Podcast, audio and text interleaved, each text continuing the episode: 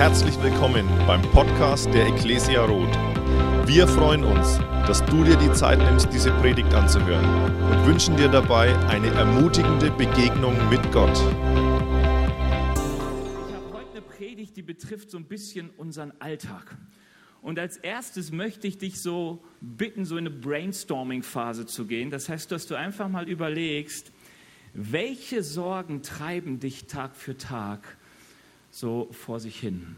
Was sorgt dich? Was verschafft dir Unruhe? Was ist das, womit du so mit diesen Sorgen, mit denen du zu kämpfen hast, wenn du vielleicht schon an heute Nachmittag denkst, wenn du an morgen denkst, vielleicht nehmen sie dich diese Sorgen sogar, kommen die sogar hier durch diese Tür hier rein und sind immer noch bei dir. Ähm, wenn du ein Handy hast und so einen Notizblock darin und du bist nicht versucht, sobald du es aus der Tasche holst, WhatsApp-Nachrichten zu beantworten, kannst du dir auch das mal aufschreiben, was dir so kommt, was dir Sorgen macht, was dich in Unruhe versetzt, was so alltäglich dich manchmal vor sich hertreibt.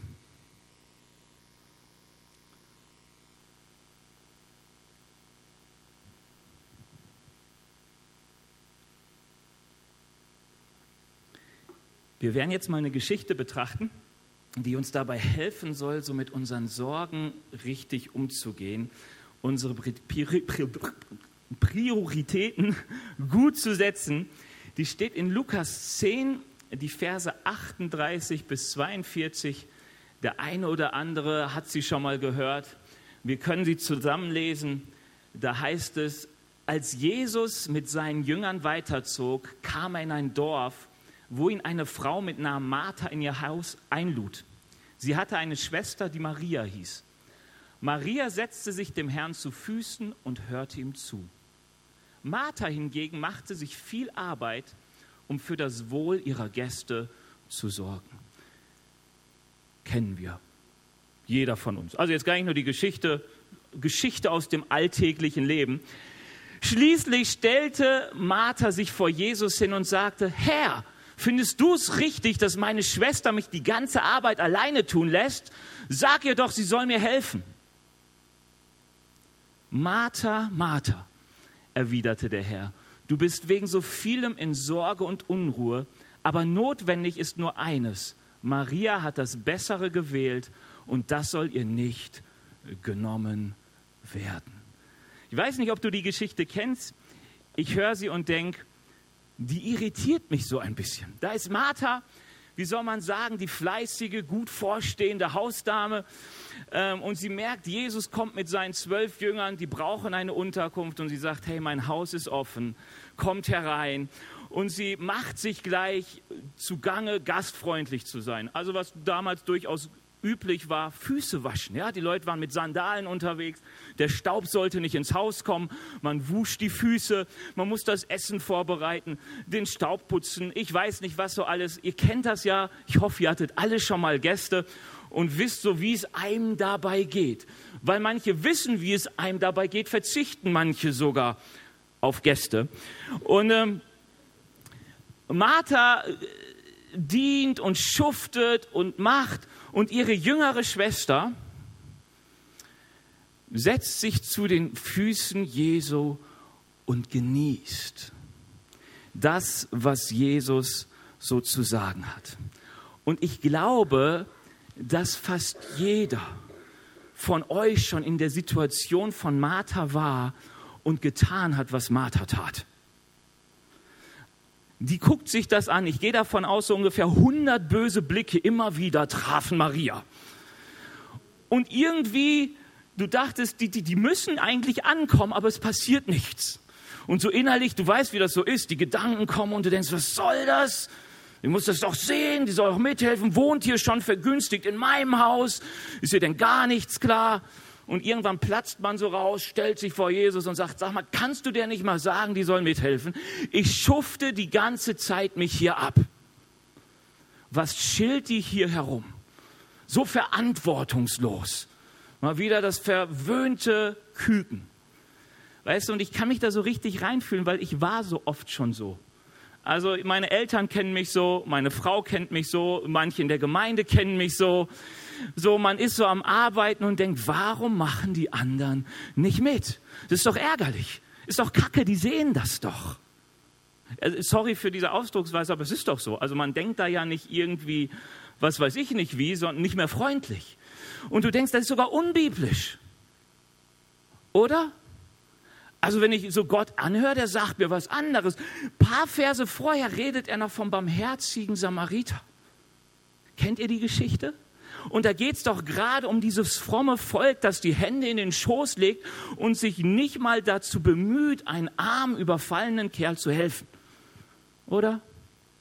Da spricht doch Jesus gerade die so richtig selig und richtig an, die sagen, hey, ich bin mir nicht zu schade, dem armen Mann zu helfen, äh, meine Kleider schmutzig zu machen, ihn zu verbinden, auf mein Pferd zu setzen, ins nächste Krankenhaus zu fahren, meine Geldbörse zu öffnen, das Geld auf den Tisch zu legen und sagen, hey, egal was es kostet, bitte versorgt den Typ.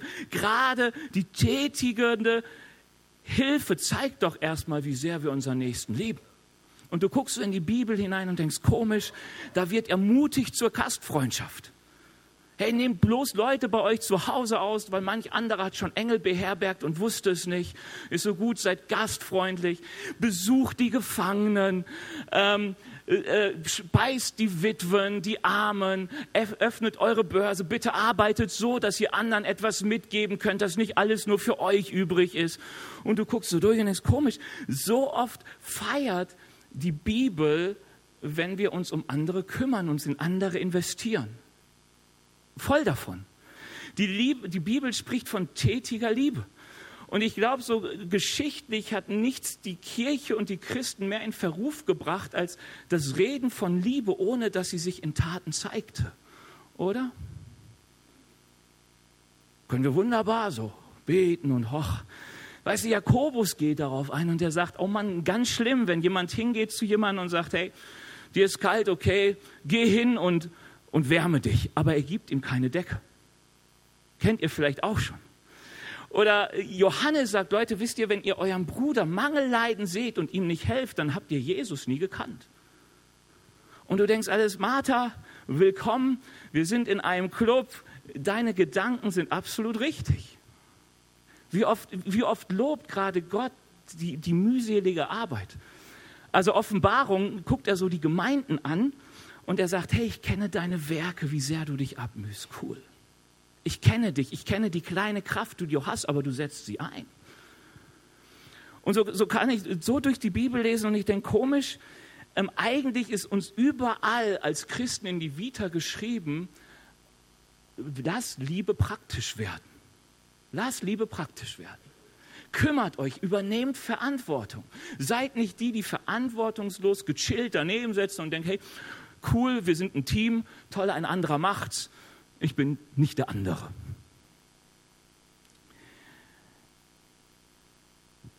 Das Interessante ist, dass sogar kirchengeschichtlich gesehen die Christen erst wieder die Arbeit erfunden haben. Ich habe das letztens erst gelesen, einen Artikel im Stern der auf eine Doktorarbeit Bezug nahm, wo es hieß, dass die alten Griechen, so im vorchristlichen Athen, war Arbeit verpönt. Ja?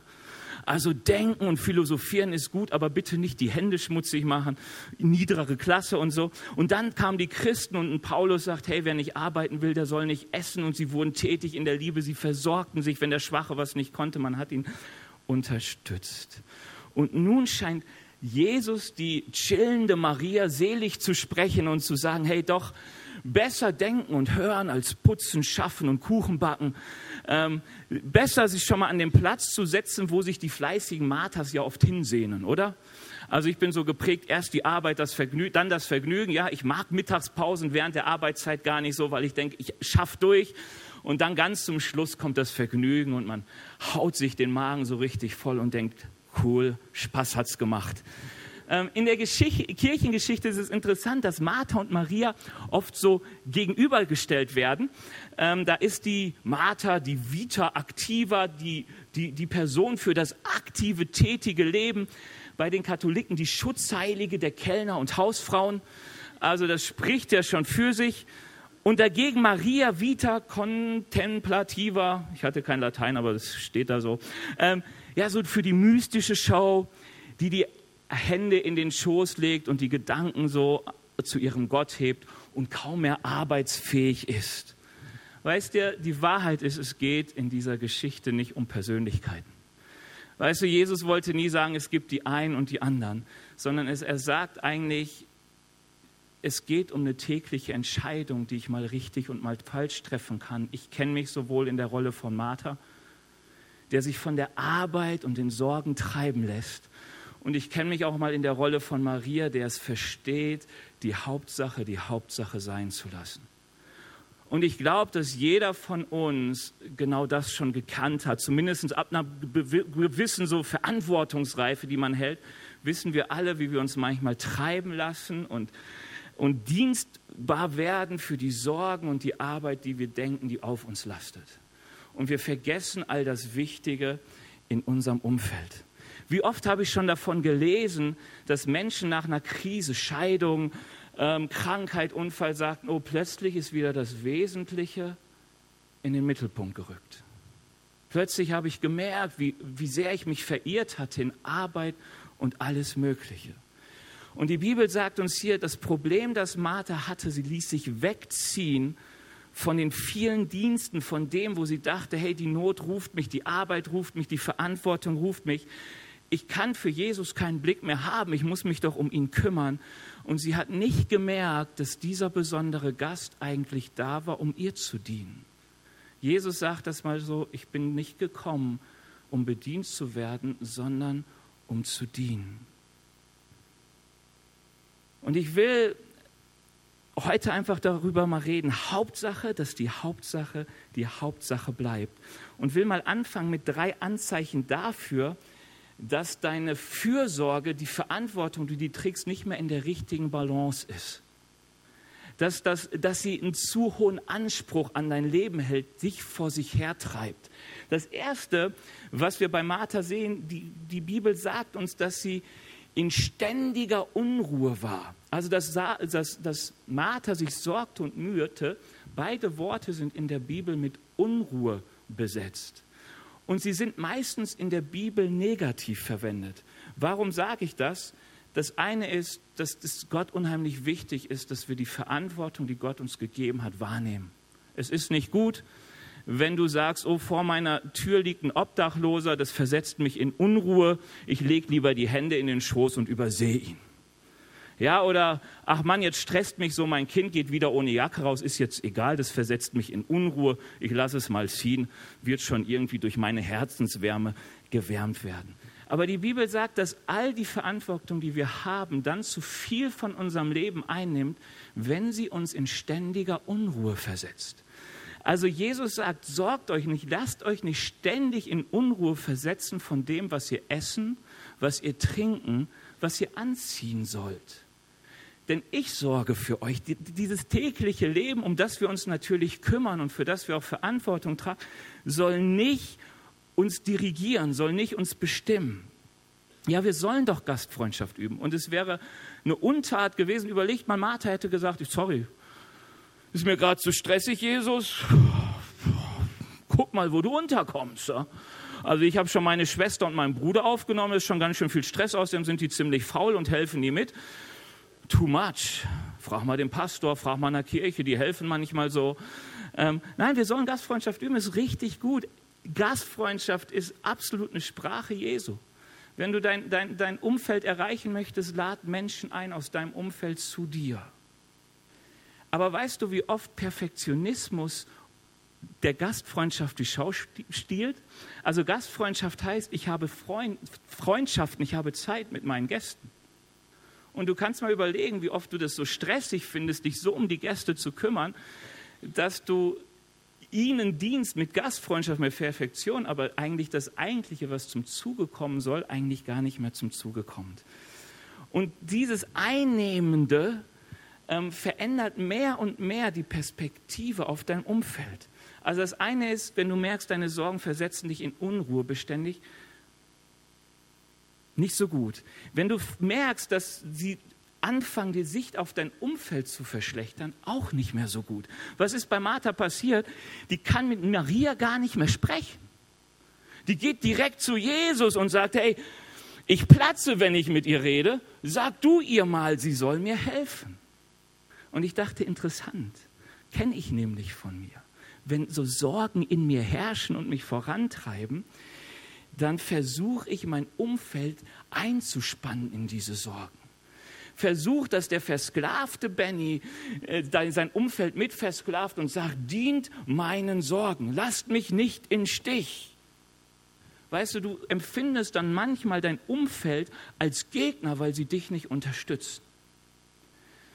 Weiß nicht, ob ihr es kennt, aber es ist doch so ein typisches Problem von, von Verantwortlichen, von Chefs, die so getrieben sind und denken, ich muss die irgendwie mitnehmen, die anderen. Weißt du, so hat mich mancher vielleicht schon kennengelernt, wenn mich etwas nervte, wo ich dachte, wir müssen doch was anpacken als Gemeinde und hatte was im Herzen und dachte, das muss jetzt vorangehen. Und dann versklave ich plötzlich meine Mitmenschen für meine Sorgen. Kennen wir alle. Kennen wir alle. Und wenn dann noch das Dritte passiert, dass du anfängst, Jesus vor deinem Sorgenkarren zu spannen, dann weißt du wirklich, deine Sorgen bestimmen dein Leben. Weil das ist, was Martha macht.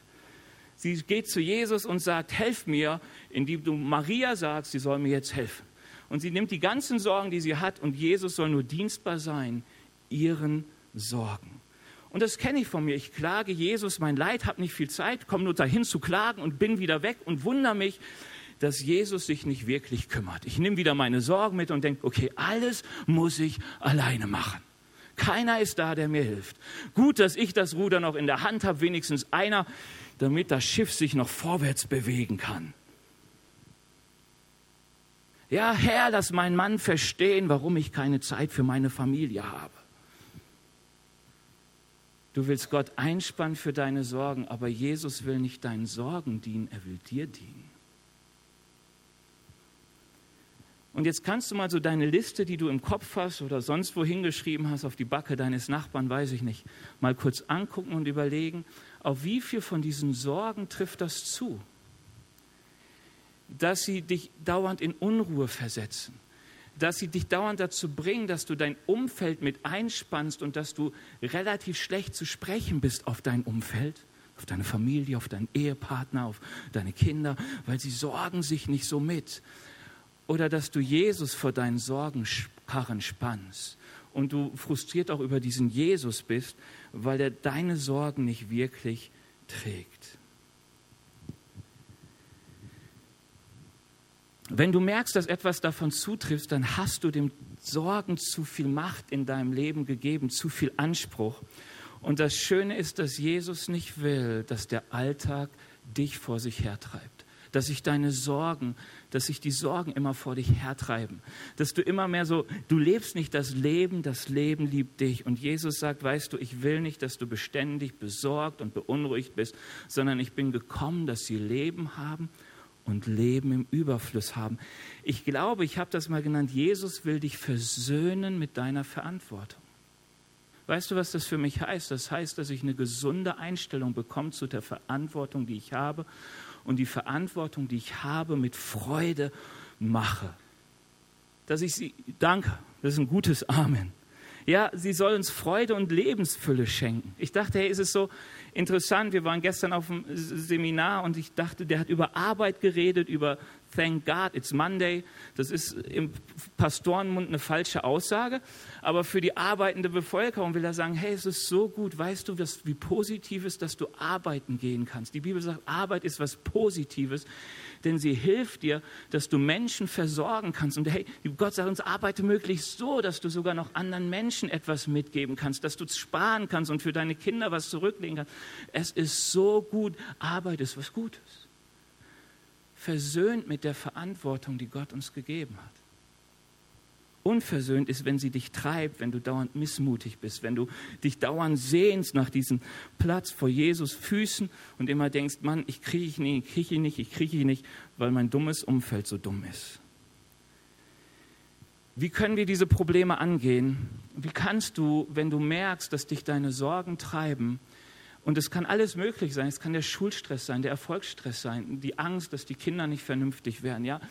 Ähm, wie bekomme ich es im Griff, dass es mich nicht treibt? Und Jesus sagt etwas, wir können eine Folie weitermachen. Notwendig ist nur eines: Maria hat das Bessere gewählt und das soll ihr nicht genommen werden. Was hat Maria gemacht? Sie hat sich zu den Füßen Jesu gesetzt und ihm zugehört. Weißt du, und das ist ein Geschenk, weil Jesus will dir dienen. Jesus will dir dienen. Er hat gesagt, ich bin nicht gekommen, dass ich bedient werde und das gilt auch heute noch. Gottesdienst heißt nicht in erster Linie, ich diene Gott. Es heißt in erster Linie, Jesus dient mir und ich setze mich zu den Füßen Jesu und höre zu, was er mir zu sagen hat, weil sein Wort wird mein Leben verändern. Und ich sagte, die größte Blockade, sich zu den Füßen Jesu zu setzen, ist dein Denken. Kannst dich mal am Kopf klopfen oder dein Nachbarn, wenn der einschläft, dann mach doch mal so dong, dong, dong und guck mal, wie es klingt, ob da was los ist oder gerade viel Ruhe. ähm, ja, die, die erste Denkblockade ist nämlich, dafür habe ich keine Zeit. Dafür fehlt mir der Raum. Ich finde die Ruhe nicht, mich zu den Füßen Jesu zu setzen und ihm zuzuhören. Und ich habe darüber nachgedacht. Ich habe bei mir, weiß, ich weiß selbst, wie oft ich das sage, wie oft ich das denke. Okay, so viel zu tun. Und dann ist mir mal aufgefallen, wie vielen Stimmen ich täglich Raum gebe, zu mir zu reden. An Nachrichten, an Freunden, an Nachbarn, an Mails, an Liedern, an WhatsApps. Weißt du, ich habe überhaupt keine Zeit und ich komme mit meinen Nachbarn im Gespräch und plötzlich gebe ich 20 Minuten. Eldi nickt lese Artikel. Ich gebe so vielen Stimmen täglich Raum in meinem Leben zu nehmen. Und manchmal denke ich dann trotzdem, ich habe keine Zeit, dass die Stimme Gottes in mein Leben reden kann. Weil ich denke, dass die Arbeit so laut ruft. Und ich glaube, lass das Rufen deiner Arbeit und deiner Sorgen nie lauter sein als die Stimme Gottes, die dich ruft, zu seinen Füßen. Ähm, und weißt du, das Einzige, was du wirklich dir überlegen und wo du viel Kraft investieren musst und wo du eine Strategie dir ausdenken musst, ist, wie bekomme ich es hin, dass ich mich zu den Füßen Jesus setze und ihm zuhöre. Ich habe was in den letzten Monaten gelernt. Ich weiß, was mir total hilft, ist, bevor ich irgendetwas mache, eine ordentliche Gebetszeit mit dem Herrn Jesus zu haben. Manchmal denke ich immer wieder, denke, ach weißt du, es ist gut, Benny, wenn du nochmal deine Mail checkst, vielleicht bekommst du da gleich ein Gebetsanliegen mit. Ich habe jetzt immer gemerkt, immer wenn ich es tue, checkst du deine Mails, bist du drin, kommen die Anrufe, kommen die allen möglichen Sachen und ich komme nicht mehr ins Gebet. Die Zeit zu den Füßen Gottes fehlen mir, wenn ich das mache. Also weiß ich, Benny, einfach ganz ein bisschen Disziplin. Check erst deine Mails, nachdem du bei den Füßen Jesu gesetzt, gesessen hast. Ich war mal im Zivildienst und ich musste um 5.10 Uhr auf meinem Fahrrad sein, um pünktlich in die Arbeit zu kommen. Und ich dachte, Benny, komm, du gönnst dem Herrn die erste halbe Stunde im Tag. Ich kann mich mal erinnern, ich hatte so einen Wecker. Also so, ich weiß nicht, ob ihr die noch kennt, so Mickey Maus Wecker, so richtig bimmel. Und ich bin aufgewacht mit dem Ding im Arm, weil ich es scheinbar geschnappt habe, irgendwie muss leise werden und bin wieder eingeschlafen, kam zu spät. Wo ich dachte, okay, irgendwann ist zu früh, aber ich habe gemerkt, wenn ich direkt aus dem Zivildienst dann komme, dann habe ich so eine halbe Stunde, wo ich noch richtig fit bin und die gönne ich dem Herrn. Und ich weiß nicht, was dein Tag, wo du diese Zeit hast, wo du weißt, es gibt eine Möglichkeit, mich zu den Füßen des Herrn zu setzen. Ich gehe raus spazieren, ich gehe joggen, ich setze mich im Auto. Statt Bahn fahren, ich weiß es nicht. Aber setz dir ein klares Ziel, setz dir eine Strategie, setz alle Disziplinen darin hinein. Warum? Weil eines ist nötig. Eines ist nötig, zu den Füßen Jesu zu setzen und zu hören, was er dir zu sagen hat. Schaff den Herrn Raum dafür. Und ich möchte einfach so drei Beispiele nennen, wo Gott über dich, mit dir gerne reden möchte und das so wichtig ist, damit die Sorgen so in, in die richtige Macht und das richtige Verhältnis in unserem Leben haben. Das erste ist, dass Jesus mit dir reden möchte über eure Beziehung. Weißt du, wie, wie, wie, wie oft ich merke, wie wichtig es ist, dass ich weiß, ich bin ein Kind Gottes und nicht von mir hängt alles ab, ob alles funktioniert oder nicht, sondern das ist wie in meinem echten Leben ich habe oft so gelebt, dass ich dachte, eigentlich wurscht, meine Eltern sind noch da.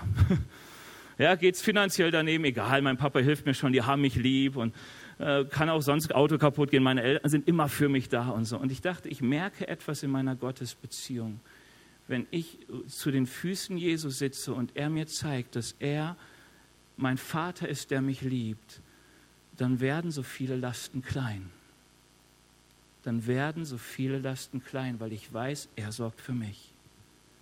Und das hat nur damit zu tun, dass ich die Größe Gottes erkenne in meinem Leben, die Liebe Gottes erkenne zu mir. Ich muss die Worte hören, die immer wieder sagen, Benny, kein Problem, ich bin bei dir. Ich bin bei dir. Ich bin bei dir. Mitten unter Wölfen, ich bin bei dir im Tal, ich bin bei dir auf dem Berg, ich bin bei dir. In, in der völligen Verzweiflung auf der Arbeit, ich bin bei dir. Ich bin der Haken. Es ist nicht deine Kraft, es ist meine Treue, die dich hält. Draußen steht's. Gott hält dich. Nein, ich halte dich, Gott. Weißt du, es ist interessant, die Gemeinde in Ephesus, die Bibel sagt, sie, sie war sehr bemüht, sie hat gekämpft, sie hat den Namen Jesus aufrechterhalten. Und Gott sagt ihr, ich habe eins gegen dich, du hast die erste Liebe verlassen. Du hast verlernt, dich zu den Füßen Jesu zu setzen und zu hören, wie sehr du von ihm geliebt bist. Du hast das Wichtigste vergessen. Komm dahin zurück, weil es zieht dich sonst weg und du wirst merken, wie anderes, wie Arbeit, wie Sorgen dein Leben mehr und mehr in die Hand nehmen. Und ich dir etwas, wenn du die Stimme nicht mehr hörst, wie sehr Gott dich liebt, wirst du merken, wie du anfängst, dir selbst Sicherheiten zu schaffen, dass die Sorgen, die du hast, irgendwie getragen werden. Weißt du, meine Sicherheit ist Gott, aber wenn ich die Stimme verliere, die Nähe verliere, dann merke ich, wie ich mir Sicherheiten schaffe, dass das System, was getragen werden muss, nicht zusammenbricht und ich nicht zusammenbreche. Und es sorgt und treibt dich beständig vor sich her. Gott möchte mit dir reden über seine Perspektive. Weißt du, ich denke manchmal, es ist so interessant, wir sind ja ein winzig kleines, nicht sichtbares Puzzleteilchen im gesamten Zeit und Plan Gottes, oder? Also kaum sichtbar, die Bibel sagt, wie ein Hauch sind wir. Also guckt man hin, guckt man weg, schon sind wir nicht mehr da. So ähnlich steht es in dem Psalm. Ähm, weißt du, und ich weiß etwas, die Welt ist viel zu komplex. Mein Leben ist alles viel zu komplex, damit ich es verstehen kann. Ich, äh, ich bin ja immer so mit Haustieren unterwegs. Ich hatte mal einen Hund, die Smilla. Ähm, äh, jetzt haben wir eine Katze, die Mamilou. Und ich erinnere mich manchmal, wenn ich die sehe, denke ich, so muss sich Gott vorkommen, wenn es um ihn und mich geht. Weißt du, ich habe schon so lustige Sachen damals mit Smilla erlebt, dass die so im Halbdunkeln scheinbar einen Baumstumpf mit einer Katze verwechselt hat. Und ich sehe, ein bisschen höher bin ich ja, sehe den Baumstumpf und sehe, wie sie so richtig so zurückzog und sich bückt und so richtig auf Spannung ist und was. Ich denke, das, bis ich erstmal geblickt habe, was sie da sieht und warum ist die so. Ja, wenn ich manchmal unsere Katze sehe, die plötzlich springt sie weg, hat einen total buschigen Schwanz hat nur ihr Spiegelbild gesehen. Oder was auch immer. Und ich denke manchmal, so muss Gott das erleben, wenn wir so manchmal sind, uns vor allen Möglichen erschrecken und fürchten und drängen und uns in Panik versetzen lassen und sagen mal, was hat er denn? Was hat die denn? Also, da ist doch nichts. Das kleine Hügelchen, der kleine Berg, der kleine Wind. Ähm, Weißt du, Gott hat so eine Erfahrung mit Elia, da, da ist Elia richtig frustriert und will sterben. Und Gott sagt ihm, sag mal, Elia, was ist los? Das ist so ein Mann in der Bibel, ein Mann Gottes, sagt die Bibel. So richtig bekannt heute noch im Judentum. Wenn du einen Juden ansprichst auf Elia, der kann dir sofort etwas dazu sagen. Der Typ hat coole Dinge getan, aber irgendwann war der so richtig frustriert und Gott fragt ihn, was ist denn los, Elia? Und Elia sagt, boah, ich habe so geeifert für den Herrn, ich habe mich so gemüht, ich war so unterwegs. Und weißt du, ich allein bin übrig geblieben. Elias Perspektive. Ich habe gekämpft, geschafft, nichts ist passiert, man hat alle verfolgt. So mich abgemüht. Und dann sagt Gott, hey, weißt du, Elia, keine Ahnung, was du gemacht hast, aber ich habe mir 7000 übrig gelassen, erstmal, die so ähnlich unterwegs sind wie du. Und ich habe eine Perspektive und die sieht so und so und so und so und so und so aus. Gott möchte mit dir über seine Perspektive reden. Weißt du, warum dich so viele Sachen stressen? Weil du versuchst, deinen Traum zu leben und nicht Gottes Traum. Weil du eine Perspektive von deinem Leben hast, die nicht übereinstimmt mit der Perspektive, die Gott hat. Gott sieht mehr. Und es ist so cool, dass Gott sich so gerne kommt, manchmal mit seinem Wort kommt. Und die Bibel sagt uns, das Wort ist so richtig schön und kann uns helfen, eine Perspektive für das zu bekommen, was Gott tun möchte. Letzter Punkt, und der ist richtig spannend. Erlebe ich so oft, manchmal mehrmals pro Woche, Gott möchte mit mir über meine Motive reden. Weißt du, warum wir so oft gestresst sind und uns treiben lassen? Weil die Motive, die wir haben, nicht in Ordnung sind. Ich habe gestern mit einem Pastor gehört aus Australien, der für viele über 300 Kirchen verantwortlich ist und er hat gesagt, er hat so viel Burnouts von Pastoren erlebt in den ersten Jahren. Und er sagt, er hat sich gefragt, warum. Und sie sagen, warum? Weil sie haben nach etwas gestrebt, was ihnen Gott nicht gegeben hat. Sie haben sich verglichen mit irgendwelchen bekannten großen Kirchen, haben irgendwas versucht, einen Druck plötzlich empfunden, dass sie irgendwas leisten müssen, sind ausgebrannt. Und ich dachte, wie oft ist es bei uns, dass wir der Anerkennung hinterherjagen, Sicherheit hinterherjagen, Erfolg hinterherjagen, irgendwelchen Vergnügen hinterherjagen. Ich habe es letzte Woche so erlebt. Ich wollte unbedingt wieder Computer spielen.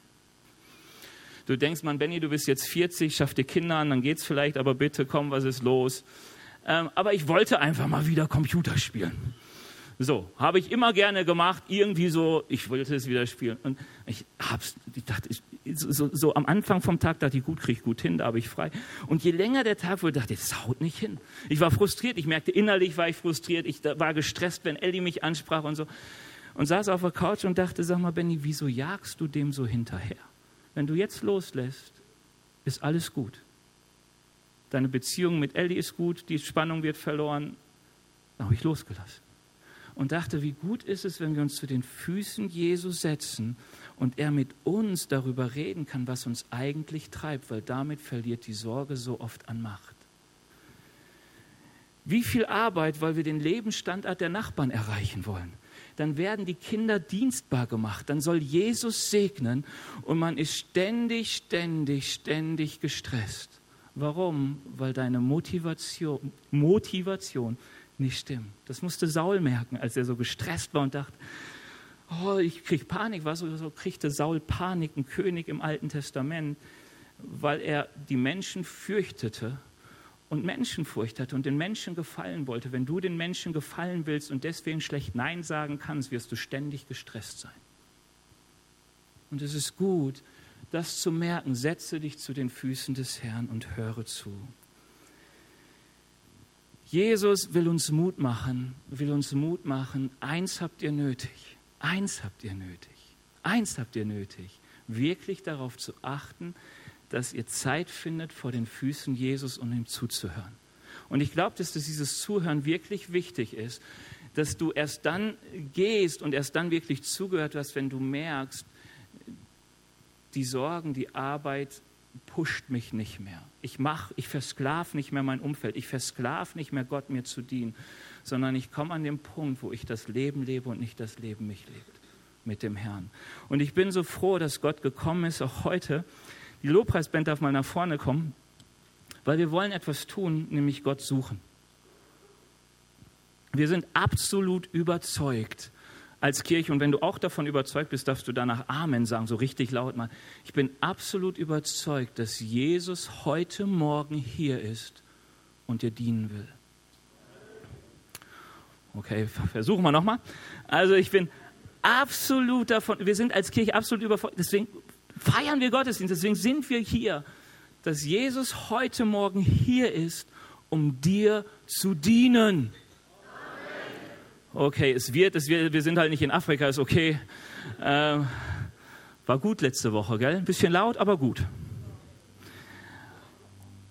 Jesus ist heute Morgen hier, um dir zu dienen und du hast es schon hier hingebracht, das ist super. Jetzt lass uns doch mal die Dinge, die uns treiben und die uns bewegen, zu den Füßen Jesu legen und sagen, Jesus, wenn du hier bist, red doch mal zu meinem Leben, red doch mal zu mir. Hast du mir etwas zu sagen? Über unsere Beziehung, über meine Motive, über die Perspektive, die du auf mein Leben hast. Ich möchte, dass wir uns Zeit nehmen und, und mal den Glauben in Gott investieren, dass er heute Morgen etwas ändern möchte und du verändert aus dieser Tür gehst und den Alltag, der auf dich wartest, vielleicht anders begegnest, als du es im Moment tust. Für Martha war dieses Erlebnis einschneidend. Das hat ihr geholfen, wahrscheinlich beim nächsten Mal die Prioritäten anders zu wählen. Und ich bin ständig herausgefordert, mich zu setzen. Aber heute ist Jesus hier und du bist, du sitzt. Lass uns Jesus dienen. Und ich habe mal ein Gebet aufgeschrieben, dass wir am Anfang zusammen beten können, wenn du möchtest. Da heißt es, lieber Jesus Christus, ich danke dir, dass du mir heute dienen willst. Jesus will dir dienen. Hab Glauben daran. Gott sagt, er liebt es, wenn wir Glauben daran haben, dass er uns dienen möchte, dann wird er uns dienen. Ich komme zu dir und möchte, dass du Wirklichkeit wirst in meinem Leben. Ich will Gott heute Morgen erleben. Ich will hören, wie er zu mir redet. Rede zu mir und bringe zur Ruhe, was mich belastet und beschwert. Ich will versöhnt mit der Verantwortung leben, die du mir gegeben hast.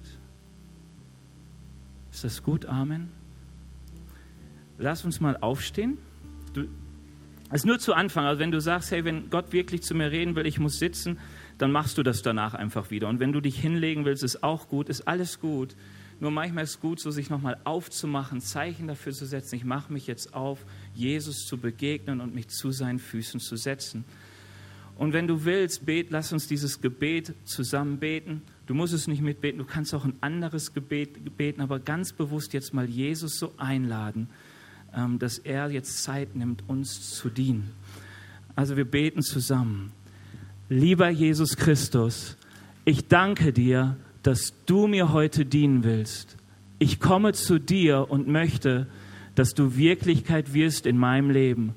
Rede zu mir und bringe zur Ruhe, was mich belastet und beschwert. Ich will versöhnt mit der Verantwortung leben, die du mir gegeben hast. Amen.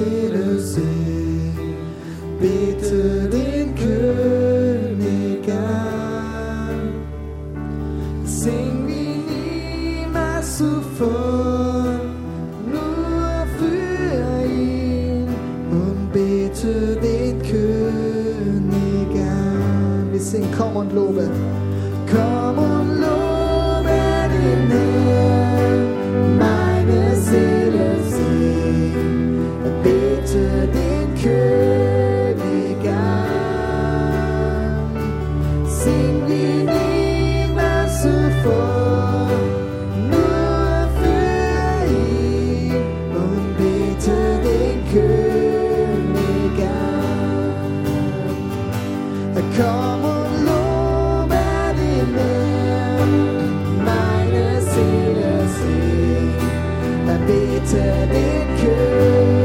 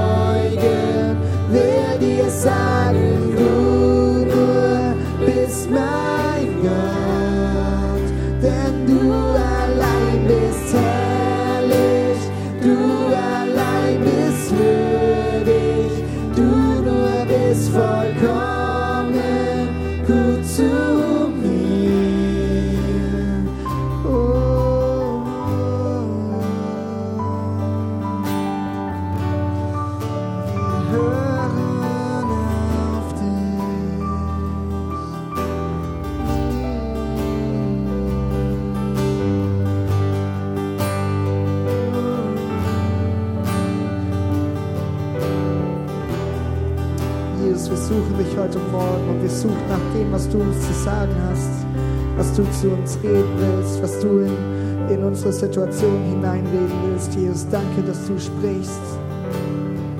Wir wollen offenes Herz und offene Ohren haben für, für deine Worte, für dein Reden, Jesus.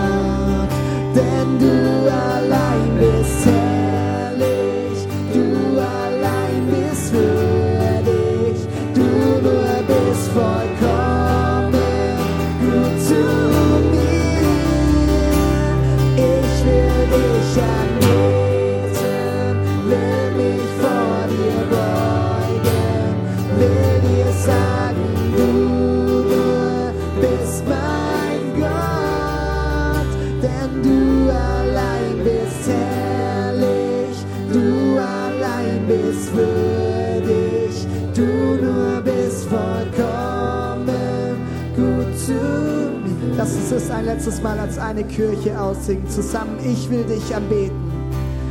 Ich will dich anbeten,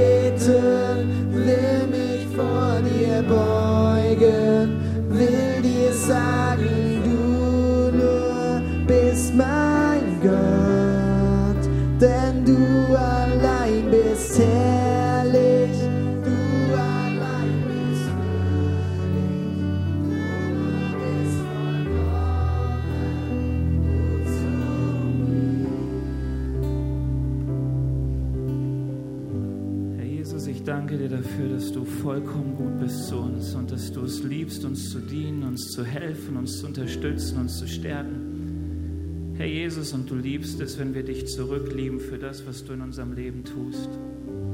Und ich will dich einfach, wenn wir so die Augen geschlossen halten, fragen, bist du heute Morgen hier und du hast jetzt gerade erlebt, dass Gott dir dient und du hast bis jetzt nie so wirklich Gottes Stimme gehört in deinem Leben und du hast die Sehnsucht, ähm, nicht nur, dass Gott dir dient, sondern du hast die Sehnsucht, dass du Gott dienen willst mit deinem Leben.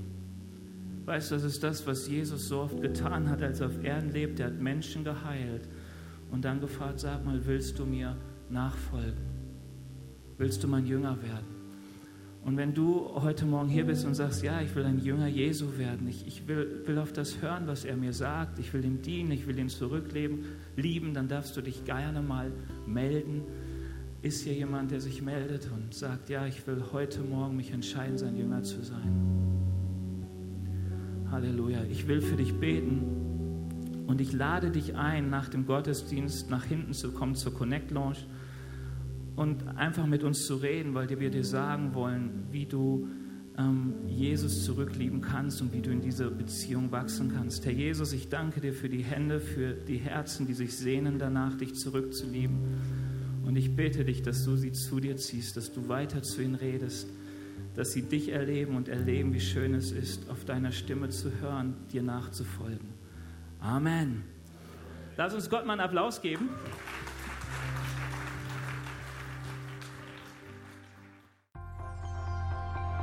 Wir hoffen, dass dir diese Predigt gefallen hat und dich in deinem Leben mit Gott stärkt. Außerdem wollen wir dich gerne besser kennenlernen. Dazu bist du herzlich eingeladen, unsere Sonntagsgottesdienste um 10 und 17 Uhr zu besuchen. Schau doch mal auf www.ecclesia-rot.de vorbei oder auf den sozialen Medien unter Ecclesia Rot. Wir freuen uns auf dich.